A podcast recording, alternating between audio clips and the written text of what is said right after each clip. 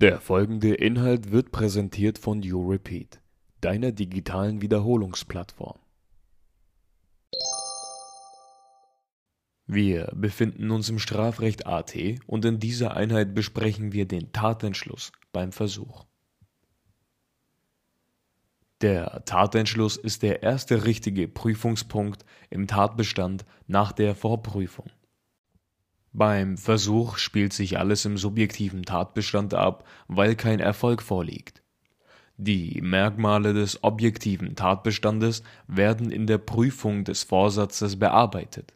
Das hört sich im Tatentschluss dann so an.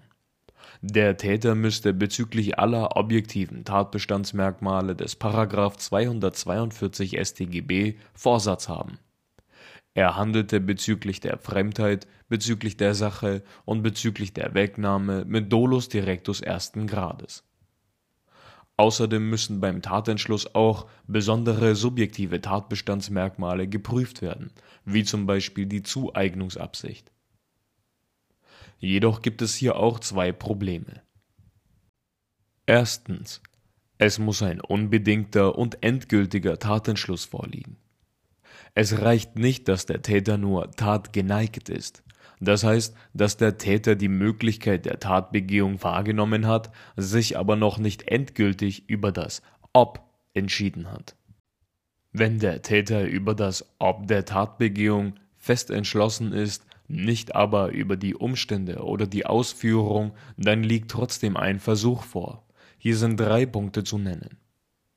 Der Tatentschluss auf bewusst unsicherer Grundlage. Beispiel Maya und Tuba haben sich verabredet. Maya will sie schlagen, wenn die Tuba ihren Freund mitnimmt. Alternativer und abgestufter Tatentschluss.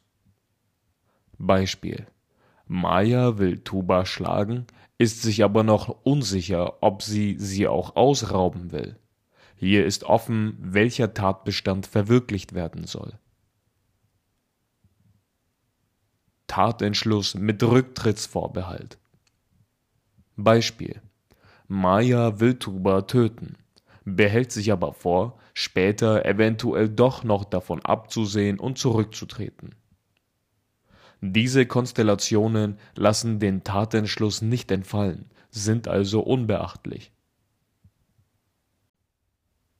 Zweitens. Abgrenzung zwischen einem untauglichen Versuch und einem Warndelikt. Ein untauglicher Versuch liegt vor, wenn der Täter denkt, dass die Tatbestandsmerkmale vorliegen, obwohl diese fehlen. Ein sogenannter umgekehrter Tatbestandsirrtum. Hier liegt also entweder ein untaugliches Tatobjekt, ein untaugliches Tatmittel oder ein untaugliches Tatsubjekt vor Beispiel: Moana will mit Pfeil und Bogen ein Flugzeug aus dem Himmel schießen. Ein untauglicher Versuch ist zwar strafbar, aber das Gericht kann von einer Strafe absehen, wenn ein sogenannter abergläubischer Versuch vorliegt. § 23 Absatz 3 StGB besagt hat der Täter aus grobem Unverstand verkannt, dass der Versuch nach der Art des Gegenstandes, an dem oder des Mittels, mit dem die Tat begangen werden solle, überhaupt nicht zur Vollendung führen konnte, so kann das Gericht von Strafe absehen oder die Strafe nach seinem Ermessen mildern, gemäß 49 Absatz 2. Beispiel Moana will ihren Nachbarn mit einem Gebet töten und der Nachbar stirbt am nächsten Tag an einem Herzinfarkt. Ein Warndelikt Ein Warndelikt ist die irrige Annahme des Täters, dass seine Handlung strafbar ist. Hier unterscheidet man ebenfalls ein umgekehrter Verbotsirrtum liegt vor, wenn der Täter denkt, dass sein Verhalten gegen eine Strafvorschrift verstößt, obwohl so eine Vorschrift nicht existiert.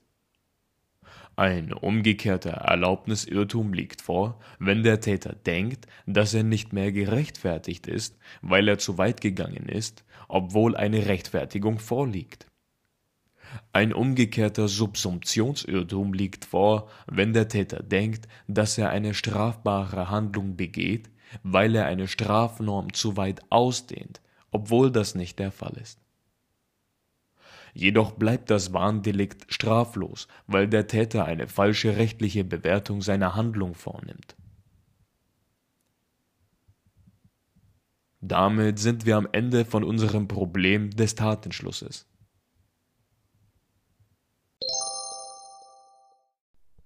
Danke fürs Zuhören und weiterhin viel Erfolg beim Wiederholen. Herzlichst, You Repeat.